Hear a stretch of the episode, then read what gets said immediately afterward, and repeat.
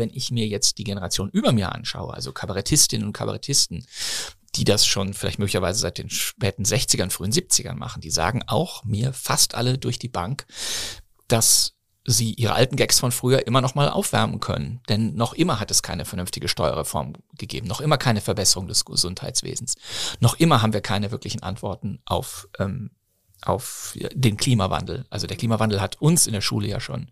beschäftigt. 1986 gab es diesen berühmten Spiegeltitel, wo der Kölner Dom unter Wasser war und so fort. Ne? Und wir, unsere Generation hat man damit abgespeist, ja gut, wir trennen jetzt den Müll und holen den FCKW aus dem Kühlschrank. Ne? Und damit ist das alles gegessen und danach haben wir uns alle wieder in unsere großen Autos gesetzt.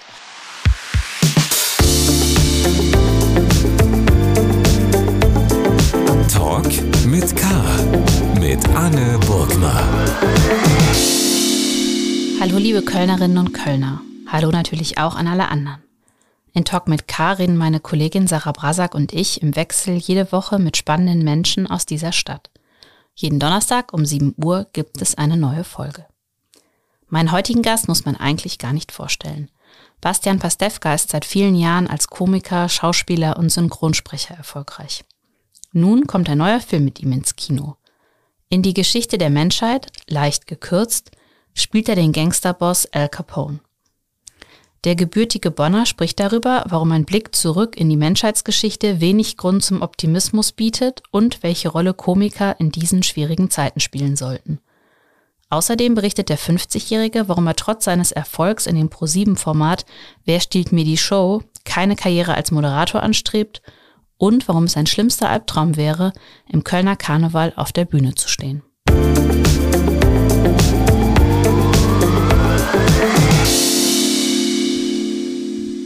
Bastian Pastewka, herzlich willkommen bei Talk mit K. Ich freue mich. Hallo, danke schön, für die Einladung. Schön, dass Sie da sind. Ähm, jetzt startet ein neuer Film mit Ihnen im Kino, der heißt Die Geschichte der Menschheit, leicht gekürzt. Darin sieht man Sie ähm, leicht verändert, muss man sagen, als Al Capone. Ähm, Sie haben ja auch schon in den Wixer-Filmen gespielt und ja auch mitgeschrieben, diese Edgar Wallace-Parodien. Sie haben einen eigenen Krimi-Podcast. Also irgendwie haben Sie ja was mit zwielichtigen Figuren. Was fasziniert Sie denn an denen? Das ist gut beobachtet und es fällt mir jetzt auch gerade auf. In den beiden Wichser-Filmen war ich natürlich der Kommissar, der hieß das ja Very Long und Kollege Olli Kalkofe hieß Even Longer. Das fanden wir sehr lustig, weil lustige englische Namen. Da gibt's auch noch Figuren wie Rather Short und so und Any Longer gibt's auch noch.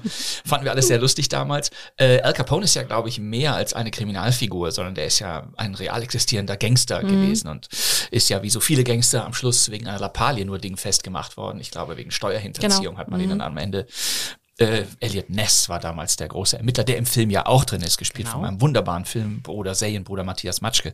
Ähm, das heißt also, Al Capone hat es wirklich gegeben und da der Film die Geschichte der Menschheit leicht gekürzt, ja, auf historische Figuren setzt, äh, ich weiß nicht warum, musste ich dann irgendwann Al Capone spielen. Ähm, mir hat das Spaß gemacht tatsächlich. Natürlich habe ich überhaupt keinen Bezug zu Al Capone und wenn man mich vor zehn Jahren gefragt hat, welche Rolle willst du unbedingt mal gerne spielen, wäre nicht meine erste Antwort Al Capone gewesen.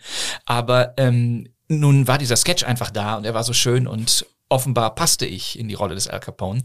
Zumindest zweieinhalb Stunden Maskenzeit haben mich dann zu Al Capone leicht verändert gemacht. Aber das heißt so, diese, diese Art so Gangsterfilme, also es gibt ja viele Filme, in denen äh, Al Capone auch vorkommt, ja. äh, gerade so amerikanische Hollywood-Klassiker kann man mittlerweile sagen. Das ist gar nicht so unbedingt ihrs? Doch, natürlich. Also meine mentale Vorlage, es gibt zwei tolle Al Capones. Das eine ist Robert De Niro 1987 in dem tollen Film The Untouchables, der mhm. ist, glaube ich, bei uns Die Unbestechlichen. Genau. Der wird gerne mal verwechselt mit einem 1976er Film namens Die Unbestechlichen. Stimmt.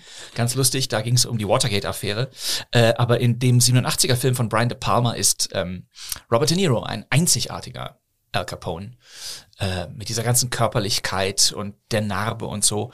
Ähm, und es gibt äh, den Schauspieler Stephen Graham, der in der Serie äh, Boardwalk Empire Al Capone, den jungen Al Capone, gespielt hat, als er noch nicht so bekannt war und noch nicht der große Mafia-Boss und Gangsterchef von Chicago.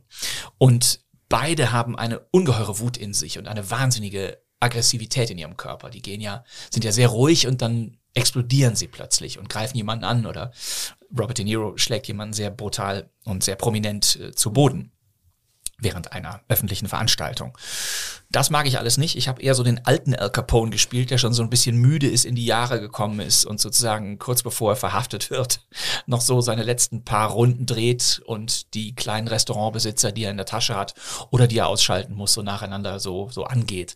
Ähm, die Maske und das Kostüm haben mich eher aussehen, äh, aussehen lassen wie Danny DeVito in einem der Batman-Filme. Ich sah aus wie der Pinguinmann. Ne? Das stimmt ein bisschen äh, Also schon, wir haben ja. das so ein bisschen karikiert und so ein bisschen anders gemacht. Also von, mein, von meinem Al Capone geht, glaube ich, keine Gefahr aus. Aber das heißt, wenn man jetzt so eine Figur dann für sich entwickelt, äh, für so ein Sketch, Sie sagten es ja gerade, also die Maske ist schon sehr prägnant. Also Mhm. man muss einen Moment hinschauen, bis man weiß, ah, es ist Bastian Pastewka. Mhm. Ähm, dann guckt man eigentlich gar nicht so auf andere Vorbilder, sondern überlegt sich irgendwie selbst, wie der jetzt so wäre, kurz vor der Verrentung, hätte ich fast gesagt. So ist es. Also in dem ganzen Film, die Geschichte der Menschheit leicht gekürzt, muss man schon sehr genau hingucken, bis man merkt, wer jetzt hier stimmt. alle sind. Ne? Also man entdeckt zum Beispiel Ulrich Tukur echt erst auf den zweiten Blick. Äh, bei mir ist es, glaube ich, nicht ganz so, weil ich so eine prägnant, prägnante Augenpartie habe. Aber ähm, hier war es so, dass ich gemerkt habe, also ich wollte Al Capone eigentlich auch sehr viel aggressiver spielen. Und als ich, als wir den Film im Sommer 2021 in Bulgarien, wurde zumindest meine Szene gedreht haben, ähm, sah ich, dass die Maske mir aber, obwohl sie mich ein bisschen zum originalen Al Capone umgestalten wollte, eine gewisse Trägheit und Tumpheit ins Gesicht gebastelt hat. Also ich merkte, dass diese Prosthetics nennt man das in der Fachsprache, also die Schaumgummiteile, die mir auf die Wangen und den Hals gelegt werden und auf die Stirn, dass die mich eher müde aussahen lassen oder ein wenig aus der Form geraten. Und habe ich gedacht, da kann ich jetzt nicht mehr den, da kann ich jetzt nicht mehr wirklich auf meinen Schauspielkollegen, den sehr geschätzten Holger Stockhaus losgehen und den wirklich richtig böse angehen, sondern ich merkte, nee, das mache ich, den, ich mach's anders. Ich lasse den schlapp daherkommen wie so einen alten Sack, der sich auf den Stock stützen muss. Das hat, hat für mich in der Sekunde irgendwie mehr Sinn gemacht. Ich mochte das gerne, dass er, der hat ja, bringt ja diese Sprüche, die eigentlich gar nichts, also wo man ja eigentlich gar nicht Ja. Versteht, was es heißen Schwere soll. Watte, runde Milch. Genau. äh, wie oft muss man dann so eine Szene drehen? Also kann man sich da immer zusammenreißen oder, oder Ja. müssen sie dann einfach mal wegen Lachen äh, unterbrechen? Chi balena che la forchetta torta da ballare anche senza i baffi. Auf Deutsch, äh, wer dem Wal seine Kuchengabel äh, schenkt, äh, mag auch große Sägespäne. äh, so ein Quatsch habe ich auswendig gelernt, weil es geht darum, dass Al Capone in diesem Film Die Geschichte der Menschheit leicht gekürzt in so Gangstersprache spricht. Ne? Mein Gott, wir haben nur wieder Albinos in der Holzachterbahn. Niemand weiß, was das bedeutet. Und diese Rolle muss man daher äh, auch, also den Text muss man lernen, äh, bis man ihn, sagen wir mal, wie ein Vater unser auswendig runterlabern kann, weil er hat keinen Sinn. Der Text hat keinen Sinn. Man muss sich immer vorstellen, was damit gemeint sein könnte. Aber auch das geht schief. Es ist verklausuliertes, in Codewort gesprochenes, gesprochener Text. Und den musste ich mir halt irgendwie so drauf schaffen, dass ich, wenn ich das drehe, mit Holger Stockhaus und Matthias Matschke nicht mehr drüber nachdenke. Es geht ja in diesem Film ähm, um die Geschichte der Menschheit in Episoden. Also es sind verschiedene Episoden im Prinzip. Ich wollte sagen, seit der Steinzeit stimmt aber nicht. Wir haben ja auch schon Amöben, äh, gibt es auch zu sehen. Ich bin Ähm, gespannt. Ich habe den Film zu ach diesem so. Zeitpunkt noch nicht gesehen. Ah. Ich habe das Drehbuch damals gelesen und kenne nur Auszüge, weil mir mein Freund Chris Geletnecki, der Autor dieses Ja. Films, Teile auf seinem Handy gezeigt hat, noch im Rohschnitt. Und da sah ich schon, wie die Ulrich Tukur-Szene zum Beispiel habe ich gesehen. Ähm, aber ich kenne die Amöben-Szene tatsächlich noch nicht. Also ich bin gespannt. Da habe ich Ihnen ja sogar was voraus. Ja, bitte. Sie haben ihn schon gesehen. Genau, was ich sagen wollte, ähm, es ist ja, also ohne jetzt zu viel zu verraten, kann man sagen, die Menschheit kommt so mäßig gut weg in dem Film. Ähm, und es gibt auch am Ende, also ich sage mal, es gibt relativ wenig Hoffnung. Ich glaube, so kann man es so kann man es zusammenfassen. Äh, ähm, Das ist natürlich eine Komödie, aber so die Frage, die ja dahinter steckt, lernen wir eigentlich gar nichts aus Geschichte oder gucken wir mal zurück und, und versuchen irgendwie Dinge besser zu machen? Also teilen Sie so diesen Kulturpessimismus oder äh, glauben Sie, da ist noch Hoffnung für uns als Menschheit? Naja, also der Film wurde geschrieben 2020, gedreht wurde 21 und im Kino ist er 2022. Und schon 2020 war ja in dem Drehbuch dieser Grundpessimismus drin.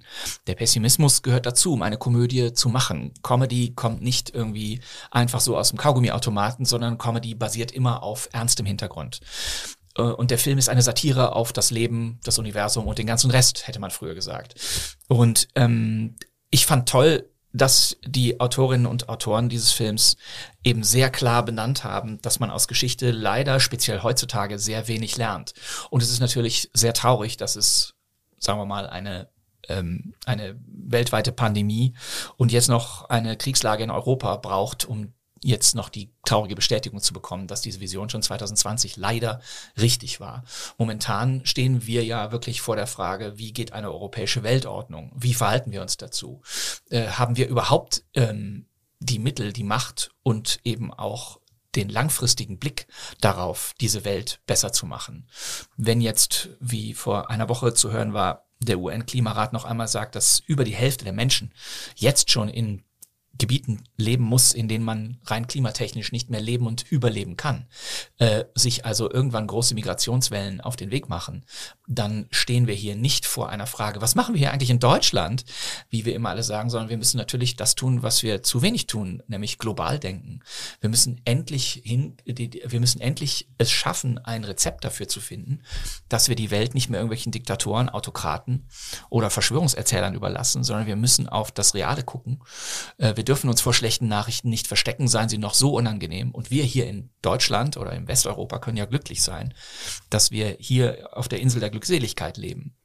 Und das ist der Grund, warum wir in dieser freiheitlichen Demokratie halt solche Filme machen können, wie wir sie machen. Das ist woanders nicht erlaubt. Haben Sie manchmal, also Sie haben es ja gerade geschildert, all die Probleme und auch die globalen Probleme, natürlich einfach an der Klimawandel, aber jetzt auch der Krieg, die Pandemie. Wenn man Komiker ist, denkt man dann manchmal, es hat alles keinen Sinn mehr, ich lasse es? Oder kommt dann sozusagen der, der Anspruch zu sagen, aber vielleicht kann ich eben dann doch mit dem, was ich tue, Menschen in, in all diesen Krisen irgendwie nochmal auch ein gutes Gefühl geben und vielleicht auch sogar Themen ansprechen, die irgendwie eine Rolle spielen, aber auf eine andere Art als jetzt äh, über eine ähm, ernste politische Sendung. Genau. Also ähm, ich finde gut, dass es beides gibt, weil zum einen darf Comedy auch gerne mal rein eskapistisch sein, ja. Also man kann trotzdem immer noch einen guten Text darüber machen, dass Menschen, die sich eine Pizza kaufen, sie immer sich sofort in den Mund stecken und sich erstmal verbrennen, anstatt zu warten, bis sie kalt ist. Das ist genauso legitim, wie ein großes Stück darüber zu machen, ähm, was weiß ich, was irgendwelche illegalen Maskendeals oder so etwas angeht. Also beides ist erlaubt und je, je vielfältiger das ist, desto interessanter finde ich die Comedy, Kabarett und Satire-Szene eben auch. Ich glaube, die die Kabarettisten und Comedians, die sozusagen den Kopf einziehen und sagen, da, da ist jetzt nichts und das ist alles nicht so schlimm, ähm, die äh, suchen möglicherweise nach besseren Antworten. Das ist auch legitim, aber momentan stehen wir eben vor nahezu unlösbaren Aufgaben und schwierigen Fragen. Und ich glaube, dass wir momentan eher als Entertainer, Künstler, Spaßvögel, Quatschkörper wie ich, ähm, die Aufgabe haben, ähm, natürlich das äh, Publikum bei Laune zugehalten, bei guter Laune zu halten, weil auch das ist wichtig. Also ähm, es hat ja nun niemand was dagegen, dass man sich jetzt hier noch auf einer ganz normalen Basis launig unterhält. Wenn ich aber langfristig gucke, würde ich dann doch mal die Frage stellen, ähm, was kann Kabarett, Comedy, Satire überhaupt bewirken? Mhm. Ne, also die Generation, die jetzt halb so alt ist wie ich, fängt Gott sei Dank wieder neu damit an, das zu hinterfragen und auch besser zu hinterfragen, als es meine Comedy-Generation gemacht hat, die in den 90ern mhm. so ein bisschen begonnen hat. Aber wenn ich mir jetzt die Generation über mir anschaue, also Kabarettistinnen und Kabarettisten, die das schon vielleicht möglicherweise seit den späten 60ern, frühen 70ern machen, die sagen auch mir fast alle durch die Bank, dass sie ihre alten Gags von früher immer noch mal aufwärmen können. Denn noch immer hat es keine vernünftige Steuerreform gegeben, noch immer keine Verbesserung des Gesundheitswesens, noch immer haben wir keine wirklichen Antworten auf ähm, auf den Klimawandel. Also mhm. der Klimawandel hat uns in der Schule ja schon mhm. beschäftigt. 1986 gab es diesen berühmten Spiegeltitel, wo der Kölner Dom unter Stimmt. Wasser war und so fort. Ne? Und wir, unsere Generation hat man damit abgespeist, ja gut, wir trennen jetzt den Müll und holen den FCKW aus dem Kühlschrank. Ne? Und damit ist das alles gegessen und danach haben wir uns alle wieder in unsere großen Autos gesetzt. Ähm, das macht die ganze Sache eben so wahnsinnig kompliziert. Und jetzt kommt es nicht nur kompliziert, das ist das eine. Und davor darf man sich nicht verstecken. Aber komplex ähm, das ist es einfach immer. Also nicht die eigene Wahrnehmung, ne, die man so hat aus den drei Vierteln, in denen man sich bewegt, sondern das große Ganze muss man eben überblicken. Und ich glaube, da kann die Geschichte der Menschheit leicht gekürzt zumindest mal einen groben Überblick geben, wenn auch kein Lösungsansatz. Mhm. Um nochmal auf den Film zu kommen, ich habe mich gefragt, oder das ist, also ich habe auch Geschichte studiert, ich interessiere mich sehr für Geschichte und ich habe schon ganz oft mir so ausgemalt, wenn ich jetzt mal zurückreisen könnte in irgendeine ja. Epoche, in irgendeine Zeit, was wäre das? Was wäre das denn bei Ihnen? Was würden Sie sich denn aussuchen? Bei mir sind es natürlich eindeutig die 60er Jahre, da kann ich nicht drum rum, das, äh, das, da sind wir wieder bei den Wichser-Filmen. Also ich ja. Liebe diese Zeit, vor allem liebe ich diese Zeit, wie sie popkulturell abgebildet wurde. Ne? Also wenn ich jetzt nochmal mit den leidigen Edgar Wallace-Filmen da anfangen kann, wovon mm. wir eben schon sprachen. Ne? Da haben die Deutschen so getan, als würden sie in England Gangster verfolgen. Das waren alles deutsche Schauspielerinnen und Schauspieler. Die Themse war die Spree oder die Elbe und äh, die Schlösserbauten standen in Studios in Berlin-Spandau. Und ähm, das ist einfach sehr lustig. Und noch heute gibt es das ja. Noch heute spielen deutsche Schauspieler in Schweden irgendwelche Inga Lindström äh, Tralala-Geschichten in lustigen Wollpullovern und fragen, wer das Hotel Fürstenhof erben soll. Ne? Also wir haben natürlich, das ist natürlich auch so ein, das ist natürlich auch so, so ein Unterhaltungsimperialismus, der da stattfindet. Aber ich würde tatsächlich ins wirkliche London gehen, ne? also in die Swinging Sixties, mhm. diesen Übergang. Ne? Ich glaube, ich würde gerne so wie Michael Caine in den Harry Palmer Filmen gekleidet sein. Nicht wie James Bond. James Bond hat mich zum Beispiel immer kalt gelassen, weil ja, ja mir war das immer zu, mir war das immer zu drüber. Das war für mich immer zu ausgestellte Männlichkeit. Aber so diese coolen Gangsterfilme dieser Zeit, die Swinging Sixties und natürlich dann äh, der Beginn des britischen Humors Ende der 60er Jahre mit dem Beginn von Monty Python. Diese Zeit würde ich gerne mal sehen, also würde ich gerne mal Mäuschen sein und das sozusagen nicht nur durch Dokumentation bei Phoenix so auf dem zweiten Bildungsweg erleben dürfen. Und äh, wenn es eine historische Persönlichkeit sein dürfte, die Sie treffen, wäre das dann auch aus der Zeit oder wird Sie da jemand anders interessieren?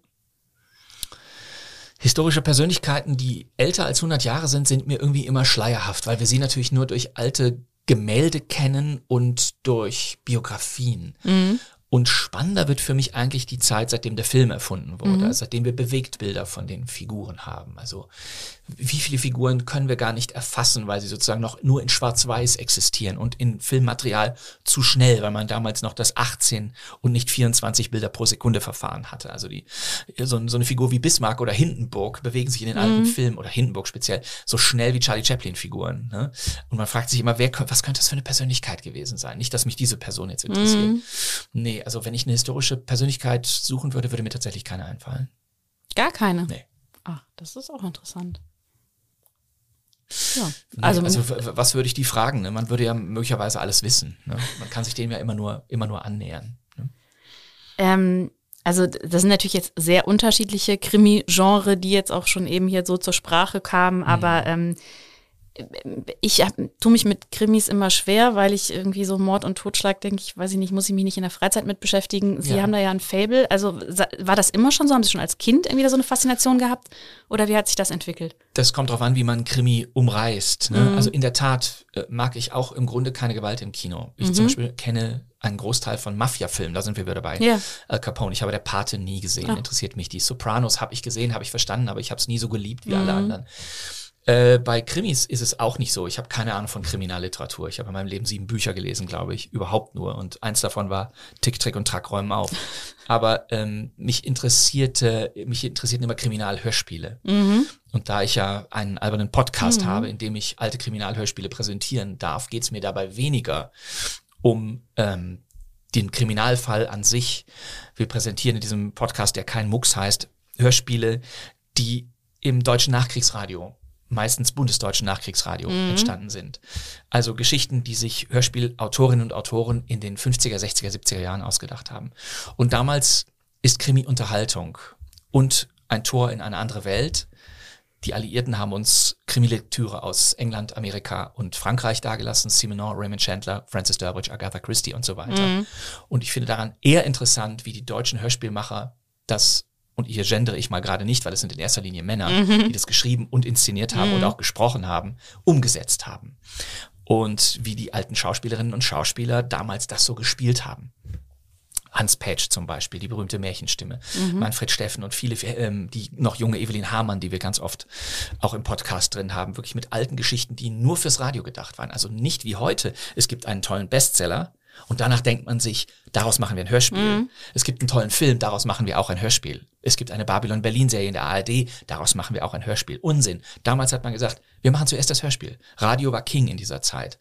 Und das einzige Unterhaltungsmedium, was es gab. Da gab es flotte Musik und abends am Donnerstag hat man sich zusammengesetzt. Im Übrigen hat man sich fein angezogen. In der Gesellschaft hat sich ein Käseigel bereitgestellt, um am Donnerstagabend, beispielsweise bei Radio Bremen, um 21 Uhr ein Kriminalhörspiel zu hören, was die spektakuläre Länge von 35 Minuten hatte. Also noch nicht mal so ein klassischer 90 Minuten, wie wir das heute von Filmen im Fernsehen kennen, mhm. Tatort oder so etwas, sondern die Menschen haben sich als gesellschaftliches Ereignis zusammengefunden, um den dritten Teil von einem Krimi zu hören, in dem Günter Strack verdächtigt wird, seine Frau umgebracht zu haben und ganz viele Spuren suchen muss, um am Ende des fünften Teils zu sagen, ich war es doch nicht. Und das interessiert mich bei dieser Art von Kriminalunterhaltung. Es geht über das Ohr und man hört die Pausen. Ich liebe Pausen in Hörspielen. Mhm. Ne? Irgendjemand hat mal gesagt, es gibt Stille, die man hört. Und ähm, das mag ich. Ne? Also das, man wird ins Auto, du hörst noch, wie jemand ins Auto einsteigt, wie er es anlässt, wie er langsam fährt, dann hört man ewig eine stille Fahrt und dann kommt man bei der Tankstelle an. Und der Tankwart fragt noch, soll ich voll machen? Heute gibt es keine Tankwarte mehr, die das fragen. Ne? Heute wirst du gebeten, mit deiner EC-Karte erst äh, zum Kassenhäuschen zu gehen, damit du nicht in Verdacht gerätst, irgendwelches Sprit zu klauen. Ne? Soll ich voll machen? Oh, sind Sie nicht der Mann, der gerade seine Frau erschossen hat? Hauen Sie mal ab wir wollen sie hier nicht haben an der Tanke. Solche Dialoge haben wir hier bei den Krimis, die wir in diesem Podcast präsentieren meistens. Und das fasziniert mich mehr wegen dieser Nostalgie als wegen eines psychologisch ausgefeilten Kriminalfalls. Mhm. Wenn man auf ihre Homepage geht, steht da sogar unter anderem, also bei ihrer Beschreibung Hörspielfan. Äh, mhm. Das ist ja interessant, weil sie machen ja auch wirklich sehr, sehr viel Fernsehen. Aber schlägt das Herz dann eigentlich doch noch ein bisschen mehr fürs Hörspiel? Beides hat mich parallel immer begleitet. Ich interessiere mich nicht für viel. Ich habe keine Ahnung von Musik beispielsweise, mhm. keine Ahnung von Fußball. Aber historische Kriminalhörspiele, also da höre ich alles, was ich bekomme. Auch wirklich das Zeug, was man heute nicht mehr hören kann. Und das mag ich wirklich sehr. Es ist ein tolles Hobby und was ich glücklicherweise in diesem Podcast, den mir Radio Bremen vor zwei Jahren angeboten hat und den wir demnächst auch weitermachen, ähm, angeboten hat. Und also das ist toll, dass mir das in, den Schoß fiel. Haben Sie da eigentlich so Nerd-Tendenzen? Weil ich, ich ja. denke dann, habe das auch schon mal gedacht, ja. drei Fragezeichen ist immer der Klassiker, dass man sie dann fragt, was ist denn Folge ja. 49 und dann wissen Sie das? Nee, wüsste ich nicht. Ich weiß Sehen nur von 1, ich weiß es nur von nein. 1 bis 40. Ich weiß nur, oh nein, das war gemein. Ich wollte erst 37 sagen. 37 ist der heimliche Hehler. Das ist eine meiner Lieblingsfolgen ja, mit Günter Witzmann. Ja. Genau, die ist ganz toll, mit, äh, wo, er, toll. wo er in dem, ähm, in dem Fahrstuhl stecken bleibt, der Justus. So ist es. Ja. Genau. Und, weil er ja das Pummelchen aus dem Kinderfernsehen ist. Pummelchen und lernen. genau. Und ja. weil Peter Schmierseife von oben auf ihn. Sehr gute Idee. Genau. Ähm. ich habe ein Hörspiel gehört, wo der Kommissar sagt, und wenn Sie mich verfolgen, wenn ich in einem Gangsterauto bin, werde ich an jeder Kreuzung ein Tempotuch aus dem Fenster werfen. Dann wissen Sie, wo meine Spur ist. Und alle sagen, so eine ganze Gruppe von Kommissaren, das ist eine sehr gute Idee, Kommissar Franke. Finde ich sensationell. Ja? Heute würdest du sagen, Moment mal, Freunde, mit solchen Geschichten kommst du nicht mehr durch. Außerdem werden Tempotücher gerne mal vom Winde verweht und so weiter. Aber damals ist es noch irgendwie eine, eine tolle und spannende Idee. Ähm, ich was ich mich bei Komikern immer frage, ist, also dass man lustig ist, vielleicht so in der Schule, irgendwie Klassenclown mal Leute zum Lachen bringt oder so. Bestimmt. Aber dass man wirklich an den Punkt kommt, dass man sagt, ich kann da jetzt einen Beruf draus machen. Also das ist ja, glaube ich, keine ganz leichte Entscheidung. Sie haben ja auch erst was Seriöses studiert, ähm, wahrscheinlich ja mit anderen Absichten. Also hat man irgendwann so den Moment, wo man erkennt, ah ja, das könnte tatsächlich auch als Beruf für mich funktionieren? Ja, ich habe 1991 Abitur gemacht und in der Zeit war Komiker natürlich kein anerkannter Beruf. Auch der Begriff Comedy, der uns heute manchmal aus den Ohren rauskommt, war damals kein gelernter. Ähm, ich habe meine erste Comedy-Gruppe Comedy Crocodiles genannt, damit wir uns von den vielen Kabarettistinnen und Kabarettisten, die auf der Bühne äh, prominente Figuren wie Helmut Kohl oder Rita Süßmuth nachspielten, ähm, absetzen konnten. Damit jeder Veranstalter und jeder Zuschauerin wusste, nee, nee, nee, äh, die machen Comedy, machen so albernen Unsinn. Und die Comedy-Gruppe, die ich damals mit Kai Ruth Wenzel und Bernhard Hohecker zusammen hatte, wir wollten halt Unsinn machen. Also wir wollten Zerstreuung machen, die eben nicht irgendeiner politischen Idee ähm, entsprang und überhaupt keiner wirklichen Form von Idee, sondern eben simplen Nonsens. Mhm. Das ist uns nicht geglückt. Also wir waren tatsächlich gut, aber wir waren nie sehr gut. Wir waren nie richtig gut und wir waren nie wirklich erfolgreich. Es wurde besser, aber dann rief das Fernsehen und sagte, hey, man kann Comedy-Shows machen. Und deshalb konnte ich mir niemals vornehmen, Komiker zu werden, sondern ähm, ich hatte das Glück, zur richtigen Zeit, es ist ein so abgedroschener Spruch, mhm den richtigen Ort, und das war ein Castingstudio in Köln-Ossendorf, zu betreten und dort für eine Sendung gecastet zu werden, die dann Wochenshow heißen sollte. Und da durfte ich dann vier Jahre lang mitspielen. Äh, das war mein Weg zum, zum Komiker sein. Ähm, neben der Tatsache, dass mir das eine große Aufmerksamkeit geschenkt hat, hat diese erste Show, und ich war 23, als ich mit der angefangen habe, 24, mhm. ähm, habe ich bei der einfach gelernt. Äh, viele andere waren auf Schauspielschulen, viele andere waren ähm, auf Comedy-Seminaren oder auf der Bühne und haben da zurecht gelernt. Das stimmt auch, der Spruch, du lernst auf der Bühne, aber du spielst es im Fernsehen, der stimmte. Und ich hatte das Glück, so oft auf der Bühne gescheitert zu sein, dass ich mit relativem, mit relativer Ehrfurcht in diesen Fernsehapparat ne, in dieses, mhm. in dieses ähm, routinemäßige Produzieren von Gebrauchssketchen hineingerutscht bin. Die Wochenshow war eine Sendung, die machte 40 Folgen im Jahr, eine Stunde. Wir konnten nicht mehr darüber nachdenken, ob der Sketch, den wir da gerade drehen, wirklich gut ist, sondern wir mussten versuchen, das Beste draus zu machen. Ich hatte das ganz große Glück, an der Seite, an meiner Seite Anke Engelke, Marco Riemer, Ingo Flück und später Annette Frier und Markus Profitlich zu haben. Das heißt also, mir konnte nichts Besseres passieren, weil die wussten auch nicht, wie es geht. Aber wir haben in der Sorge einfach das Beste daraus gemacht. Und da wir menschlich sehr miteinander gematcht haben in der Zeit, ähm, war das äh, für uns ein Einstieg, diese Sendung mit Leben zu füllen. Und das ging natürlich nur, weil wir eine Tonne von Autorinnen und Autoren hatten, die uns diese Sketche damals per Fax noch zugeschickt haben, so dass wir daraus das Beste rausinterpretieren konnten. Also das war, das war Fließbandarbeit. Mhm. Da haben wir unabhängig vom zentralen Nervensystem rund um Köln, in Leverkusen, meistens in Fußgängerzonen Sketche gedreht. Manchmal kam ich hin und sagte, äh, bin ich jetzt der Polizist oder bin ich der Kellner? Das entscheiden wir vor Ort. und erst als wir in ein Restaurant gingen, wusste ich, okay, ich bin glaube ich der Kellner und nicht der Polizist. So, ne? Also wir haben uns, Ingolf und ich haben uns die Bärte manchmal von der Oberlippe abgezogen angezogen, dem anderen dran geklebt, damit er die nächste Sketchfigur war. Äh, das hatte nichts mit großer Kunst zu tun, sondern es war eine rein intuitive Sache. Und das war ein großes Glück, dass ich sozusagen ähm, aus dem Bau heraus die Sketche spielen durfte und mich nicht lange mit der Theorie aufhalten musste. Mhm. Gucken Sie sich das heute manchmal noch an? Können Sie sich das nein, noch angucken? Nein, das kann ich mir nicht mehr angucken. Nein. Also alles Alte, was ich je gemacht habe, verpufft bei mir ganz schnell. Und okay. ähm, neulich hat mir mal wieder einer einen alten Sketch aus der Wochenshow zugeschickt. Da hat einer einen online gestellt, äh, in dem Anke und ich gespielt haben. Und ich sah das und konnte mich original an nichts erinnern, was ich da sah. Eben weil wir ich habe 185 Folgen dieser Art ja. gemacht, mhm. eben weil wir ohne Ende Sketche da gedreht haben, konnte ich mich, ich kann mich an vieles noch erinnern, das gebe ich klar zu und auch an vieles, was gut lief, aber auch an vieles, was scheiße lief. Mhm. Gab es nämlich auch. Wer hätte gedacht? Ähm, hier war es so, dass ich einen Sketch sagte und sagte, das bin ich nicht, obwohl ich mich eindeutig erkannt habe. Ich hatte ihn vergessen. Was war denn äh, scheiße? Aber was gab es denn als schlimme Erfahrungen, die Sie sich noch erinnern? Ja, die schlimme Erfahrungen sind natürlich immer Sketche, die nicht funktionieren. Mhm. Man denkt sich was Tolles aus. Teile der Sendung wurden vor Publikum gemacht und das Publikum ist sehr unbestechlich. Die kommen zwar, weil sie sich freuen auf ihre Lieblingsfiguren, aber wir haben natürlich auch Sketche gespielt, die so, so ein bisschen, so ein bisschen out of the box waren und die mal so ein bisschen sophisticated waren. Und ich war damals in diesem Ensemble 100% the pain in the ass. Ich habe alle wahnsinnig gemacht, weil ich natürlich total unsicher war. Mhm. Du wirst ja erstmal, wenn du 23 bist, machst du natürlich erstmal so eine Sendung, weil du nichts zu verlieren hast. Und ein schönes Einkommen dazu. Und dann merkst du nach drei Folgen, okay, ich bin so einigermaßen auf dem richtigen Trichter und mach das nicht ganz so falsch, sonst würden sie mich rausschmeißen aber so der richtig letzte Schliff ist das alles noch nicht.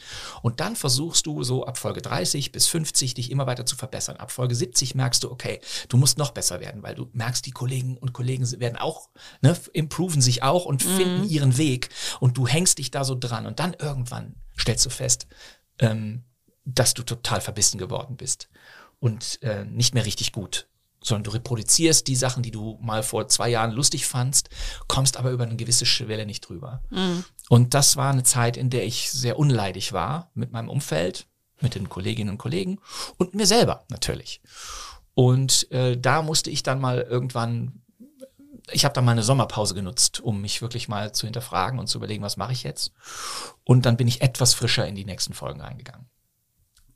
Das ist natürlich auf der einen Seite ein großes Geschenk, wenn man eigentlich am Anfang steht, dann direkt so einen Erfolg zu haben. Sie haben es gesagt, ja. drei oder 24. Auf ja. der anderen Seite ist ja dann auch irgendwann die Frage, wie geht's jetzt für mich weiter? Ähm, kann das sozusagen auch auf dem Level weitergehen? Was ja. will ich überhaupt weitermachen? War das eine schwierige Phase, dann irgendwann damit aufzuhören und zu schauen, wie sich die Karriere weiterentwickelt? Ich habe das äh, offensiv angekündigt. Ich habe äh, gemerkt, ich möchte jetzt gerne nach einer gewissen Zeit die Show verlassen. Ich bin etwas früher rausgegangen, zusammen mit Markus Profitlich. Und dann gab es nochmal eine Next Generation, die noch zwei Jahre mhm. lief. Und das war auch gut, weil die Show hatte die Kraft, sich immer wieder zu erneuern. Und dann gingen Figuren raus, Anke ging irgendwann raus und Annette kam, Marco ging raus und Markus kam und so weiter. Das ist jetzt alles Schnee von gestern. Mhm. Aber natürlich war damals die Frage, was machst du danach? Und ich habe gesagt, als ich rausging aus der Show 2001, habe ich gesagt, ich möchte danach offensiv nichts machen. Und wurde auch in der Presse so zitiert. Mhm. Das fand ich sehr lustig. Bastian Pastewka macht nach eigenen Angaben erstmal nichts. Das hat mir sehr gefallen. Denn ich wusste, das nächste Format, was ich mache, wird immer mit dem verglichen, was gerade war. Mhm. Und ich hatte das Glück mit dieser Show, Wochenshow, an der Seite der anderen, selbstverständlich, so eine Art kleinen, um in der Musikersprache zu sein, Nummer eins Hit zu haben. Kleinen. Und ich wusste, dass ich das nicht sofort verbessern kann. Und deshalb habe ich pausiert und hatte dann das Glück, dann in eine ganz langwierige Arbeit reinzukommen, denn Oliver Welke und Oliver Kalkofer haben mich gefragt, ob ich Lust hätte, mit ihnen äh, eine Edgar Wallace-Filmparodie zu drehen und vielleicht auch mitzuschreiben. Und die beiden hatten den Film aber schon geschrieben, deshalb gab es nicht mehr viel zu schreiben. Aber ich erinnere mich, dass wir sehr viele Leseproben zumindest gemacht haben und überlegt haben, wer spielt was und was kann man besser machen, wie klingt das. Damals habe ich noch die Edgar Wallace-Filme mir nochmal neu angeschaut, damit wir noch ein paar aktuelle, also ein paar uralte Referenzen da so einbauen konnten. Und das war eine lange, fummelige Arbeit und zuerst wollte diesen Film auch keiner machen. Mhm. Und dann äh, muss man sagen, passierte Folgendes. Der Schuh des Manitou kam ins Kino. Das war 2001, Ende 2001. Und wie wir alle wissen, äh, wurde der ein Riesenerfolg für Bully Herbig und Rick Cavani und Christian Tramitz. Und plötzlich wurden alle verrückt, weil sie gesagt haben, wir müssen, nachdem wir die große 60er Jahre Western-Serie ähm, parodiert haben, jetzt mit Judith Manitou, muss es jetzt auch noch eine Edgar Wallace-Parodie äh, geben. Und da kam jemand auf die Idee, Moment, da liegt doch in der Schublade dieses Skript von Kalkofe und Welke. Mhm. Und rumsbums äh, wurde der Wichser gedreht und wir bekamen plötzlich für, diesen, für dieses Projekt einen Rückenwind, der uns fast gegen die Wand geblasen hat. Und das hat sich hingezogen, man dreht dann einen Film, dann braucht es auch wieder ein Jahr, ein Jahr, bis der gemischt ist und gefummelt und dann kommt er ins Kino, wie jetzt auch bei Geschichte der Menschheit mhm. auch. Und in der Zeit habe ich, wie gesagt, offensiv gar nichts gemacht, außer mich damit zu beschäftigen und war eben nicht wöchentlich on air wie zu Zeiten von der Wochenshow, der Fließband-Comedy-Show. Bei der Wochenshow, oder ich dachte jetzt gerade auch bei Schuh des Manitou, da gibt's ja so äh, auch Parodien-Szenen, also Brisco Schneider mhm. oder Winnie Touch oder auch, auch in anderen Comedy- oder Humorformaten, auch aus den 90ern. Ich weiß, Anke Engelke sagt das auch über Ladykracher gewisse Sachen. Das würde sie heute nicht mehr machen. Ähm, da gibt's ja heute immer also diese Diskussion, was darf man denn eigentlich noch? Über wen darf man sich denn noch lustig machen? Mhm. Ähm, wenn man das sieht, dann finde ich, merkt man aber trotzdem, dass es natürlich gut ist, dass man darüber diskutiert, wie man mit bestimmten Menschen und bestimmten Gruppen umgeht. Ist das was, was Sie auch merken, so in Ihrer Arbeit, dass man sich mehr damit auseinandersetzt? Also mit der Frage, was darf Humor? Wen darf man durch den Kakao ziehen? Und welche Folgen hat das vielleicht auch? Also damals habe ich, als ich mit 24 das gemacht habe, erstmal nicht nachgedacht, sondern ich habe die Dinge gemacht, um mich da reinzuwerfen. Äh, ich habe nicht hinterfragt, wie weit geht hier ein mögliches Humorverständnis, wo ist eine Grenze, sondern ich glaube, ich habe das, wenn instinktiv gemacht oder instinktiv vergeigt. Beides war möglich. Ähm, ich glaube, dass ähm, damals aber auch ein anderer Ansatz bei der Wochenshow dahinter war. Die Wochenshow hieß Wochenshow, weil sie das Fernsehen parodierte. Wir waren letztlich wie kleine Bazillen. Wir haben uns an, dann, an das drangehangen, was das Fernsehen ohnehin schon vorgab. Und das war in der Zeit, als das Privatfernsehen in Deutschland, um Zuschauerinnen zu bekommen, erstmal alles ausprobiert hat. Mhm. Heute ist das Privatfernsehen für meinen Geschmack viel zu zögerlich, weil es gar nicht mehr weiß, was es sein will. Wir sind jetzt in dieser Retrowelle, alle Shows der 90er mhm. und 2000er kommen wieder. Warum? Weil man damals gemerkt hat, hier geht was los, hier ist ein neues Gleis, hier geht ein neuer Zug irgendwo hin. Und wir haben ähm, Comedy-Shows zum Beispiel in der Form, ich bin da nochmal bei der Überschrift Comedy, die es ja damals zunächst noch nicht gab, mhm. aber als dann mit Samstagnacht Bully Parade Comedy Factory und unserem Wochenshow Quatsch dann plötzlich so der Begriff Comedy da war, die ersten Stand-Upper auf die Bühne gingen, Michael Mittermeier, Rüdiger Hoffmann, Atze Schröder, Dieter Nuhr und so weiter. Da war das Ganze dann irgendwann eine sehr klare eine sehr klare Marke und das Publikum ist dem erstmal gefolgt. Also außer denen, die nichts, die nichts damit anfangen können, ist das vollkommen klar. Ne? Mhm. Also die Fans dieser Sendung. Wir dürfen nicht denken, dass das alles sind. Ja, eine Wochenshow hatte fünf Millionen Zuschauer. Es gibt in Deutschland deutlich mehr Menschen, mhm. wie wir alle wissen. Also es geht um dieses kleine, kleine Marktsegment Unterhaltung im Privatfernsehen der 90er. Wohlgemerkt der 90er.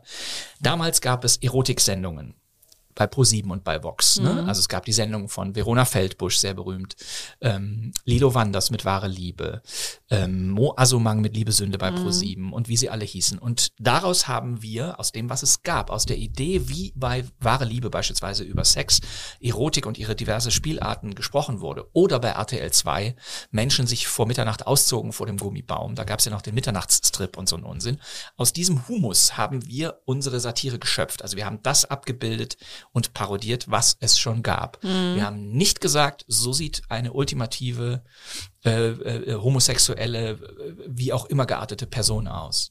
Und im Übrigen habe ich damals immer schon gesagt und bleibe dabei, ich bin der festen Überzeugung, dass Brisco Schneider nicht homosexuell ist. Und zwar nicht, weil es nicht augenfällig wäre, mhm. sondern weil er einem Trend hinterherlaufen wollte. Alle sexuellen Spielarten, die bei ihm auf dem Sex-TV-Sofa saßen, das war natürlich immer Marco Riemer, Anke Engelke mhm. oder Ingwer Flück und sagten, ich bin trisexuell und sowas alles, fand er immer alles toll, toll, toll. Warum? Weil er keine eigene Haltung, keine Meinung dazu haben musste. Und das fand ich an der Figur so interessant, dass sie jemand ist, der staunt und das sich alles nicht vorstellen kann und trotzdem sagt, toll, dass du da bist und hier kommt der nächste Beitrag. Und das war die Idee, eine sehr offene und eine sehr klar gesetzte Figur zu setzen, die eben nicht eine Parodie oder eine Blasphemie auf Homosexualität ist. Mhm. Das ist nämlich ein großer Unterschied. Zwischen Karikatur und Diffamierung gibt es eine ganz, ganz wesentliche und fast unüberwindbare Grenze. Mhm. Sie haben gerade gesagt, und das stimmt ja auch, wir haben gerade diese große Retro-Welle, also es gibt ja jetzt alles, der Preis ist heiß und, und ähm, äh, kehrt zurück. Ähm, gleichzeitig haben wir ja gesehen, es gibt auch noch Innovationen, auch im Unterhaltungsbereich. Wer stiehlt mir die Show? Ja. Ähm, da habe ich mir jetzt auch nochmal, also Sie haben ja dann die, es geht darum, dass man gegen ähm, Joko Winterscheid antritt mit anderen Kandidaten und die Frage, man kann sozusagen die Show gewinnen. Also genau. das ist das, äh, das ist das Ziel. Das ist Ihnen gelungen. Und sie haben ein Opening gemacht, das ähm, sehr an, an klassische Unterhaltungsshows erinnert. Und wenn man da zum Beispiel mal bei YouTube guckt, dann steht da, Bastian Pastewka braucht ganz dringend eine große Show. Wer sagt das? Die Kommentare? Das, das, ja, viele Leute sagen das in den Kommentaren und ah. ich hatte auch den Eindruck, das hat, äh, sie singen ja auch, ich habe den besten Beruf der Welt. Ja. Ähm, aber ich hatte auch das Gefühl, es hat ihnen wahnsinnig Spaß gemacht. Wäre das nicht vielleicht doch nochmal was, also dass sie so als Samstagabend Moderator die Showtreppe runterkommen? Äh, nein, das schließe ich schon mal aus. Schade. Aber danke, aber danke für das Lob. Aber man muss immer wissen, wo ist das? Ähm, die Show, wer steht mir die Show, ist tatsächlich eine der lustigsten Shows, die wir momentan haben und tatsächlich eine Originalidee von Joko Winterscheid mhm. und seinem Team. Und ähm, die Idee ist ja nicht eine Samstagabendshow zu machen wie im Stile von Peter Alexander bei dieser Sendung, sondern Joko Winterscheid ist der Gastgeber, man kann ihm die Show, Show stehlen. Bei mir waren es Shirin David, äh, Teddy Tecklebran und noch jemand aus dem Publikum jeweils. Mhm. Und es ist mir einmal gelungen. Und deshalb durfte ich einmal sozusagen diese Show machen. Ich hätte es auch noch ein zweites Mal machen dürfen, aber ich habe sie dann wieder verloren an Shirin David, aber gut, egal. Und ähm, die Idee war sozusagen für eine Ausnahme dieses Rahmens in den schon bekannten Publikum, in, den schon, in der schon bekannten, für das Publikum bekannten Showstudio mit der schon bekannten Band mit der schon bekannten Aufteilung ein bisschen was zu addieren, was mit der Persönlichkeit des Hosts zu tun hat. Für mich war es das Schönste, mit einem alten Peter Alexander Song an einem Dienstagabend im August 2021 fünf Minuten lang die Twitter-Trends anzuführen. Das ist super und ich finde, so muss Retro auch funktionieren, um ihre Ursprungsfrage mhm. zu setzen. Ne? Retro muss immer zeigen, wir sind Retro, aber modern muss es weitergehen. Und da ist Wer steht mir die Show, finde ich, das beste Beispiel. Aber Sie, Sie machen das mit einer solchen Leichtigkeit und man sieht Ihnen an, wie viel Spaß Sie haben. Also warum sagen Sie so ganz kategorisch, ich kann mir das nicht vorstellen, so eine eigene Show zu Weil machen? Weil das Spielprinzip entscheidend ist. Ähm, hier ist es so, dass das Publikum weiß, heute macht Shirin David die Show, die eigentlich Joko Winterscheid macht, mit den Fragespielen, mit den Assoziationsspielen, mit den äh, optischen Bilderrätseln, die es da gibt. Die sind ja sozusagen, wenn man so will, immer gleich. Mhm wenn man genau hinsieht. Ja. Ne, die Spiele sind gleich, aber sie kriegen einen anderen Anstrich durch die jeweils neue Moderation. Das Spiel muss aber bitte gut sein. Ich kann jetzt nicht einfach sagen, es reicht doch, den Pastewka oder auch Teddy Tecklebrand oder Sharon David oder Thomas Gottschalk, der ja auch dabei war, einfach in ein Studio zu stellen, speziell bei Gottschalk merken wir das, und ihn irgendeine Show machen zu lassen. Es muss bitte schon was sein, was in sich funktioniert. Ja, du musst eine Show haben, die eine ideale äh, Ausgangslage bietet also das Gerüst der Show muss stimmen. Es muss schon so genial sein wie Wer wird Millionär oder äh, äh was weiß ich, was es alles gibt. Wetten das natürlich. Und dann, wenn man jetzt nur an die Show denkt, Dalli Dalli, äh, haben sie jetzt ja übrigens auch nochmal gemacht. Ja. Und ich war zu Gast dort und es war eine Retro-Show. auch das hat wunderbar funktioniert. Warum? Nicht, weil man sagt, das Alte ist wieder da, sondern weil das Spielprinzip in sich auch funktioniert. Und ähm, ich, sobald ich so eine Show angeboten bekommen würde, wo ich merke, okay, hier macht sich wirklich jemand Gedanken über den Spielauflauf, hat wirklich eine groundbreaking neue Idee, sagt wirklich, Moment, wir wollen hier etwas erzählen über XYZ. Dann bin ich sofort nicht dabei, weil ich bin kein Moderator. Auch schade. Ich dachte, sagen Sie, dann könnte ich es mir vielleicht doch vorstellen. Nee. Nein, wer steht mir die Show war eine einmalige Ausnahme von der Regel. Schade. Aber waren Sie früher, Dankeschön. also das ist ja auch, wenn man wieder in die Vergangenheit zurückguckt, ne? wir sprachen eben so über, über ähm, äh, Edgar Wallace-Filme und so. Wie ja. ist das so bei Ihnen mit den großen Unterhaltungsshows im deutschen ja. Fernsehen? Haben Sie die äh, äh, geguckt? Ja, also ich bin Jahrgang 72, deshalb zum Beispiel viele denken, ich würde auf, am laufenden Band gut kennen. Ich habe nie eine Folge gesehen, weil das war etwas vor meiner Zeit, mhm. als ich mhm. Fernsehen gucken konnte und durfte. Äh, wetten das natürlich, ne? 80er Jahre. Ähm, auf los geht's los mit Blackie Fuchsberger, habe ich immer gesehen. Einer wird gewinnen, zum Beispiel, habe ich nie begriffen, weil das war so eine Show, die auf den Gastgeber Kampf abgestimmt war. Wenn man sich Einer wird gewinnen heute nochmal anguckt, ist das Showprinzip an sich eigentlich nicht so spannend. Menschen aus Europa müssen irgendetwas gemeinsam raten. Die Kandidaten sind alle unheimlich verstockt wegen der Sprachbarriere. Aber es ging darum, dass Hans-Joachim Kuhlenkampf, weil er einfach ein guter Dampfplauderer war, im besten Sinne, da einfach ohne Ende lustige Gags gerissen hat. Also da lebte die Show allein über die Moderation. Ähm, deshalb hat man auch einer wird gewinnen nie noch einmal aufleben lassen. Ich glaube mit Jörg Pilawa kann das sein? Ja, ganz es gab kurz. mal eine Neuauflage. Oder ich glaube mit Jörg Kachelmann ganz kurz, aber das ist sehr schnell wieder eingestellt worden. Mhm. Und zwar mhm. nicht am, das lag nicht am mangelnden Kuli, sondern ich glaube an dem Spielprinzip, was nicht so richtig spannend ist. Also ich glaube, da, also da, da muss es schon richtig was geben. Es muss schon eine gute Idee dahinter sein. Mhm. Ich weiß, dass viele äh, auch große äh, LOL-Fans sind. Ähm, da waren sie in der zweiten Staffel dabei und da habe ich mir jetzt auch nochmal so ein paar Clips angeguckt und äh, habe mich gefragt, also sie geben da so den Kölschen Büttenredner, würde ich mhm. mal sagen. Äh, also das ist so eine ich weiß gar nicht, ist er ein Clown, aber also kann man vielleicht sagen, der aber auch, äh, also sie haben da alles verwurstet, was man so im Kölschen Karneval äh, an Begriffen hört. Es ergibt eigentlich auch nicht so wirklich Sinn, wenn man mal genau zuhört. Aber ich habe gedacht, weil sie das ja auch mit dem Rheinischen so gut können und so, vielleicht wäre das auch nochmal eine Karriereoption, so Kölner Karneval? Es wird ja immer schlimmer hier. äh, also wenn ich eines bitte nicht, äh, nicht äh, wirklich, äh, wenn ich von einem bitte verschont bleiben möchte, dann vom Kölner Karneval. Mein ganzes Leben habe ich versucht vom Kölner Karneval und dem ja. Bonner Karneval. Ich bin in Bonn ja, groß genau. geworden. Jetzt sagen alle in Bonn, das ist natürlich kein richtiger Karneval. Ja, ja, natürlich. Ne? Aber auch das habe ich alles erleben müssen. Wenn ich eines bitte vermeiden muss, dann ist es Karneval in meinem Leben. In der Zeit, wo in Köln Karneval ist, fahre ich in meine Wahlheimat Berlin. Äh, denn, also ich bin wahnsinnig gerne Kölner, aber diese Tage, wo dann Ausnahmezustand ist und alles voll ist, äh, finde ich äh, wirklich richtig also ich mag es überhaupt nicht. So, das ist meine Geschmackssache, soll jeder machen, wie er will. Bei LOL war es jetzt so, dass ich überlegte, okay, ich muss irgendeine alberne Sketchfigur spielen und irgendwas Blödes machen. Habe ich mir das lustige Lied, wenn der Trommelchen mit dem Mömmelchen kommt, habe ich mir das ausgedacht. Ich weiß bis heute nicht, was das heißt. Die Frau Schmitz steht im Dom herum. Also der ganze, der ganze Unsinn aus dem 60er, 70er Jahre Karneval. Ich habe mir tatsächlich bei YouTube noch ein paar alte Ausschnitte angeguckt und so die Essenz dessen, was in allen Songs vorkam, mal so rausgeschrieben auf so einen Zettel und dann mir mit einem Musiker zusammen diesen Quatsch da ausgedacht. Und das ist bei LOL ja immer ein großes Missverständnis. Alle denken, das ist eine Comedy-Show, aber es ist meiner Ansicht nach letztlich eine Spielshow. Mhm. Ähm, es werden, also jeder könnte LOL zu Hause nachspielen. Man kann sich an einem schönen Samstagnachmittag treffen mit zehn besten Freunden, von denen man weiß, die sind ganz besondere Lachwurze oder eben auch ganz besonders ernst. Und alle sollen sich irgendwie einen Witz ausdenken. Man kann sich Witze erzählen und einer hat eine Sanduhr dabei, guckt auf die Uhr und hat einen grünen und einen roten Knopf und sagt, Moment, du hast gelacht, du kriegst einen Punktabzug. Also das ist ein, das ist ja letztlich letztlich das Prinzip, was Bully Herbig da mit den mhm. zehn Comedians in dieser Prime-Serie jetzt seit drei Staffeln macht und eine vierte kommt ja auch jetzt bald. Und das macht dann gemeinsam Spaß. Und äh, äh Annette Frier hat am Schluss gesagt, äh, ich habe doch so viele Lappenclowns gesehen, warum muss ich ausgerechnet über den Pastewka lachen? Seitdem wusste ich, ich bin ein Lappenclown. Das war mir vorher gar nicht klar. Also Karneval können wir schon mal ausschließen, ja. aber ähm, also der Rheinländer ist ja ähm, äh, lobt sich ja selbst sehr für seinen Humor, der ja. ja sich ja auch dann vielleicht im Karneval manchmal manifestiert, aber Sie kennen ja jetzt, also Sie leben eben auch in Berlin, äh, kennen sozusagen beides. Ist es denn wirklich so weit her mit dem rheinischen Humor oder ist das auch wieder so ein bisschen diese kölsche Selbstverliebtheit? Ja, das ist eindeutig Selbstverliebtheit. Also natürlich ist äh, Köln als Stadt ja so unspektakulär, als reine Stadt und auch nicht schön, ne, dass man sich dieses äh, nur über das Liedgut dieser Stadt nähern kann. Und Karnevalisten lieben diese Stadt, weil das Zusammengehörigkeitsgefühl so ist. Und das muss man sagen, die rheinische Lebensart, der die ist in mir ja drin. Ich bin ja in, zwar in Bochum geboren, aber bin dann in Bonn aufgewachsen, habe dann lebe ja nach wie vor in Köln, bin in Köln allen gemeldet und gerne gemeldet. Das ist herrlich. Die Menschen sind freundlich und gehen aufeinander zu, die haben das Herz am rechten Fleck. Das ist alles sehr, sehr schön. Das ist in Berlin schon mal anders, das ja. muss man einfach so sagen. Aber beim Berliner geht es eben auch. Du musst nur einmal, das muss man wissen, wenn da ein blöder Spruch kommt, einmal richtig zurückfeuern, danach sind die deine besten Freunde. Mhm. Und ähm, man kann in Berlin, das ist das Gute, natürlich auch darauf achten, dass man keinen Berliner trifft. Anders als in Köln.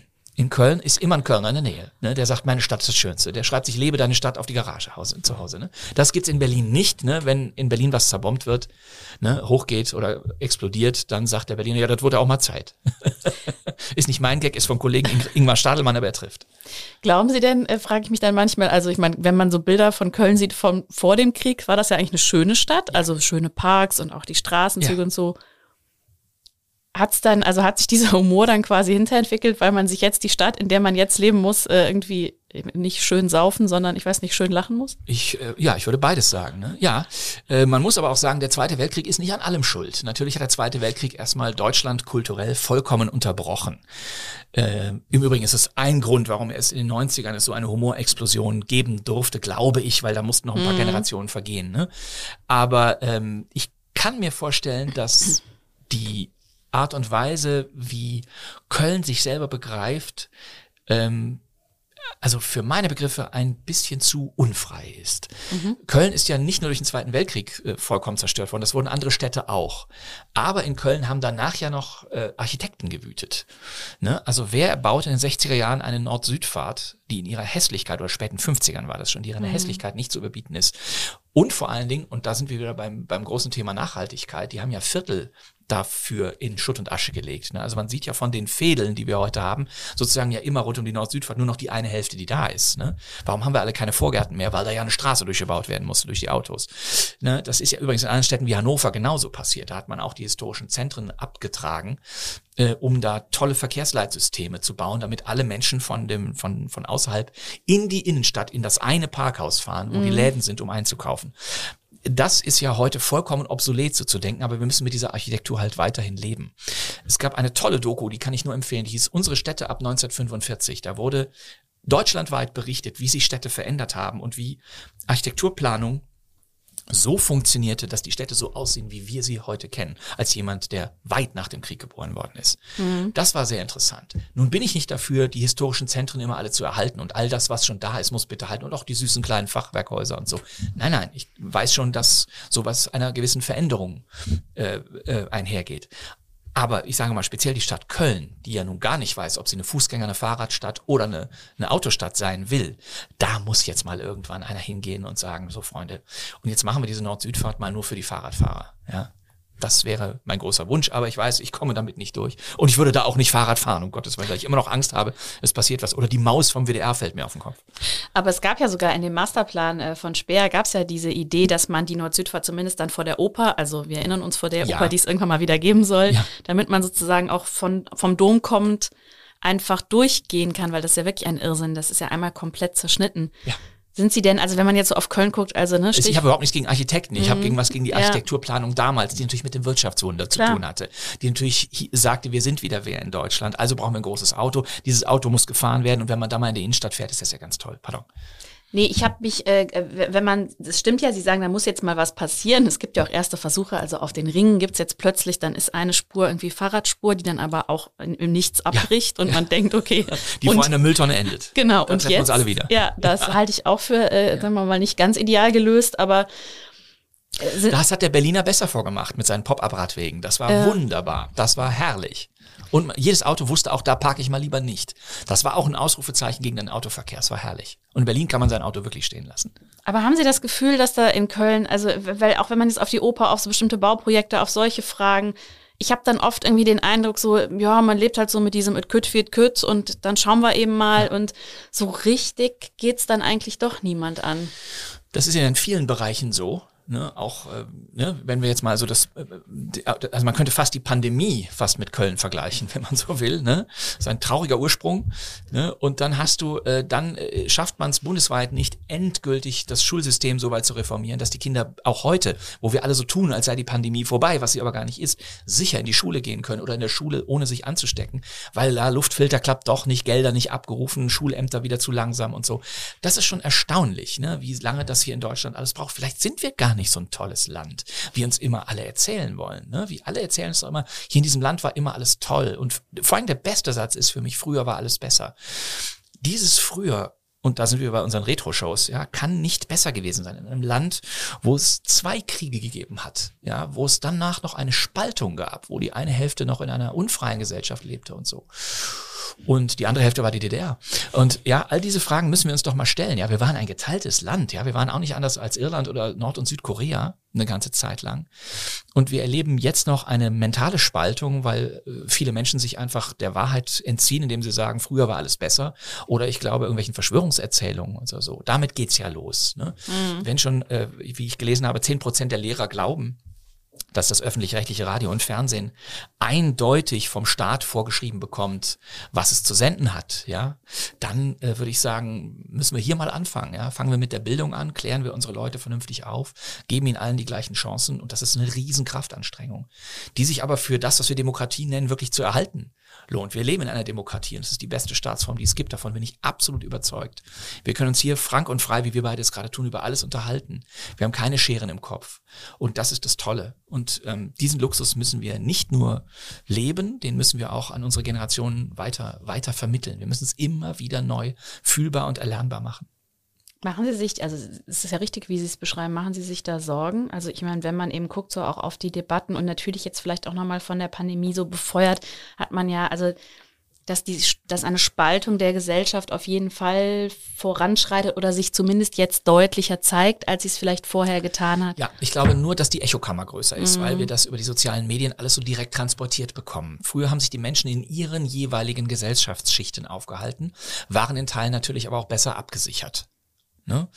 Ähm, ich glaube, dass, und das ist jetzt vollkommen unwissenschaftlich, äh, dass es diese Haltung zu den Dingen und das Wegdrängen von, von ähm, Problemen immer schon gegeben hat. Die hat sich nur auf eine andere Weise gezeigt. Und die sozialen Medien holen jetzt alle Meinungen hervor und deshalb stehen wir plötzlich vor dieser Riesenwand an Meinungen.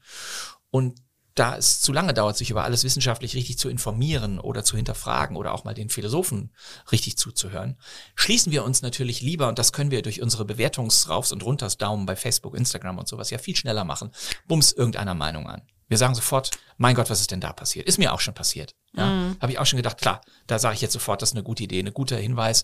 Und beim zweiten Denken habe ich gemerkt, nee, nee, nee, das war doch nicht so gut. So, man ist also viel Instinkt, oder man ist, sagen wir so, man ist viel impulsiver, man geht viel impulsiver mit Nachrichten um, mit Aufrufen um, mit ähm, Gesinnung um. Und ich glaube nicht, dass es die eine Meinung gibt. Das Tolle an der Demokratie ist doch, dass Menschen von vollkommen unterschiedlichen Sichtweisen aufeinander zugehen, trotzdem zum selben Ergebnis kommen. Hm. Und solange wir nach diesem maximalen Kompromiss suchen, der wirklich gut sein muss, haben wir die Chance zu sagen, das ist der Witz an Demokratie, liebe Freundinnen, liebe Freunde. Nicht die Tatsache, dass da irgendeiner uns irgendwas verordnet, sondern dass wir es gestalten müssen. Wir können nicht darauf warten, dass die Politik es regelt oder der Bürgermeister oder wer auch immer als Instanz da für uns da ist. Wir müssen gucken, dass wir unsere Interessen vernünftig ähm, in der Politik vertreten sehen. Und wir müssen dann aber auch sagen, und ab dann handeln wir aber auch selber so. Bitte, wir haben was zu tun. Wir können nicht darauf warten. Mhm. Ich meine, ich habe hier gut reden, als jemand, der gut verdient und freundlicherweise an so ein Mikro hier treten darf. Ich weiß, dass das vielen wahnsinnig schwer fällt. Ich glaube aber, es muss diese Hoffnung geben. Sonst können wir alle sagen, okay, dann klappt ja eh gar nichts. Dann kommt halt kein Luftfilter in die Schulen. Dann kann man halt nichts machen. Dann müssen wir damit leben, dass diese Pandemie, Pandemie irgendwie so weiterläuft. Was das Pflegepersonal daraus macht, ist ja deren Sache. Das geht nicht. Ja, das stimmt. Sie haben gerade gesagt, es stimmt ja auch, dass man auch sehr, sehr schnell dazu neigt, äh, zu reagieren auf bestimmte Dinge oder sei es zum Beispiel bei Twitter, ne, kleiner Retweet oder man äh, mhm. postet selber irgendwie was. Merken Sie da auch, dass, also wenn, wenn man prominent ist, ist das nochmal was anderes. Also wenn Sie jetzt irgendwo schreiben, ich, mir fällt jetzt gerade kein gutes Beispiel ein, aber dann wird, steht das sofort überall. Also, ähm, dass man ja, so Gott sei Dank nicht. Ne? So wichtig mhm. sind Prominente ja glücklicherweise nicht. Ne? Prominente sind halt in erster Linie irgendwie prominent und bekannt, aber es, es gibt noch einen großen Unterschied und das wird gerne mal vermengt zwischen äh, prominent und ähm, äh, fachlich geeignet. mhm. Prominent und Experte ist sein ist was anderes. Ähm, äh, ähm, äh, Schauspieler sein und Aktivist zu sein ist was anderes. Ähm, und ich glaube, diese Grenze muss man immer im Kopf haben. Es ist gut, wenn man beides versucht, aber man muss immer wissen, wo ist denn das eigentliche Können. Ja? Mhm. Wenn jemand sagt, ich hänge meinen Schauspielberuf an den Nagel, weil ich will jetzt nur noch Aktivist sein, soll er das bitte machen. Aber ich, äh, bei manchen würde ich sagen, nee, bleib bitte beim Schauspiel.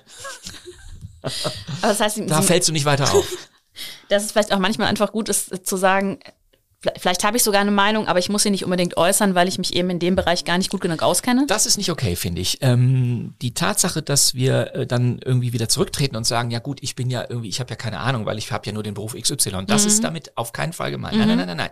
Demokratie ist immer Diskurs und heißt immer einmischen und heißt immer, sich äh, auch mal besonders zu verkanten oder auch mal zu sagen, Moment, ich darf das mal aus meiner Warte aus sagen. Und deshalb finde ich es richtig, dass äh, Polit-Talkshows hin und wieder äh, sozusagen Leute einladen, die direkt von den Sachen betroffen sind und nicht immer nur die Experten, die sich die Bälle gegenseitig zuschieben und sich hinter ihren Meinungsgräben da sozusagen aus äh, verschanzen können, mhm. sondern einer, der wirklich sagt, Moment, ich bin konkret von, sagen wir mal, Altersarmut oder so etwas betroffen und ich warte seit fünf Jahren auf XYZ. So, das müssen wir alle wissen. Das ist total wichtig. Und es ist auch immer besser, wenn man das sozusagen ausgewogen erzählen kann, anstatt es so häppchenweise in 140 Zeilen oder 280 Zeilen mal eben so zu servieren. Diskurs bedeutet nicht, ich prangere nur an. Oder ich äh, sage, okay, hier ist meine Echokammer, nur die haben recht. Mhm. Ich wollte noch mal fragen, Sie sind ja dieses Jahr 50 geworden. Das stimmt, ähm, ja.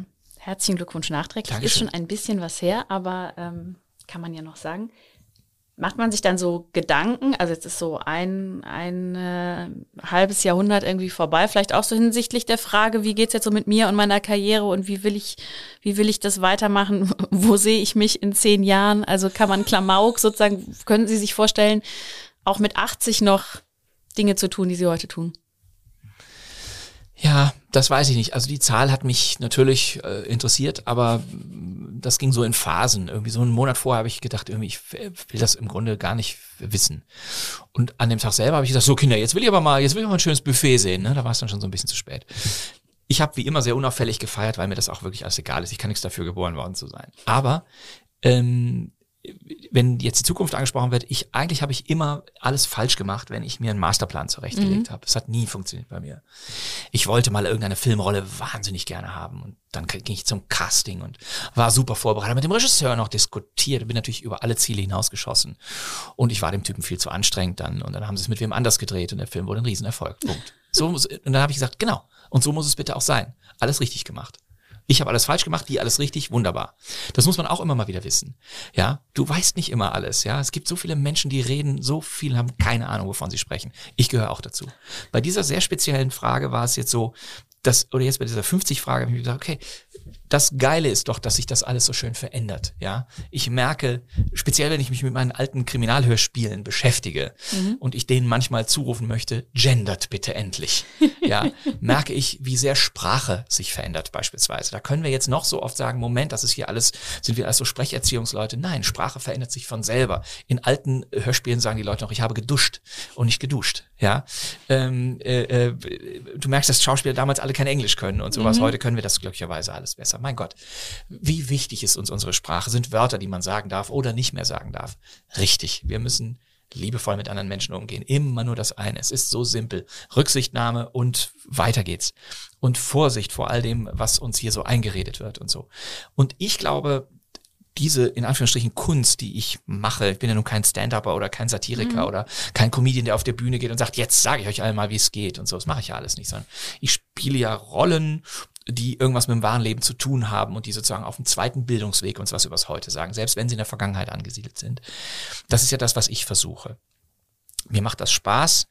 Manchmal ist es auch tödlich anstrengend, aber solange ich diesen Struggle noch habe, und verspüre und eben nicht weiß, was das nächste Ding ist, desto mehr gehe ich da rein.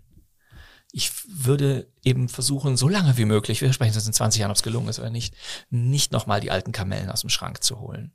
Und zwar nicht, weil ich so ungeheuer progressiv bin, das bestimmt nicht. Man hat irgendwann eine Comedy-Sozialisation oder Unterhaltungssozialisation und von der aus geht man wie von einem Sockel immer wieder los.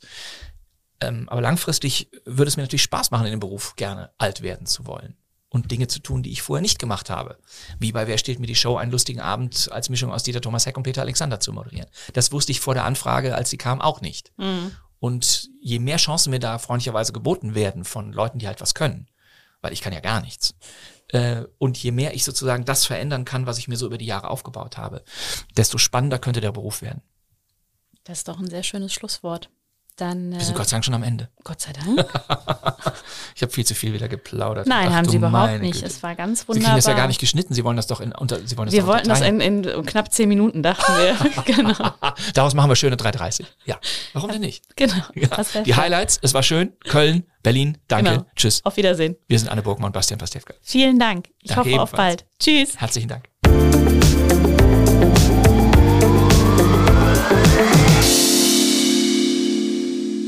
Ich möchte an dieser Stelle auf unseren täglichen Podcast Stadt mit K News für Köln hinweisen.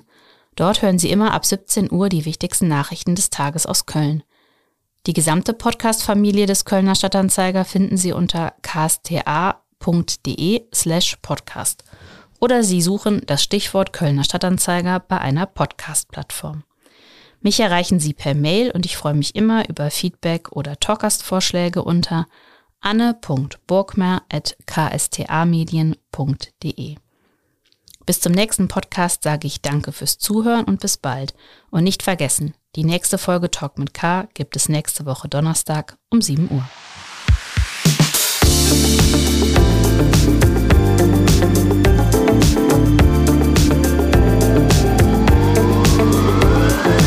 Talk mit K.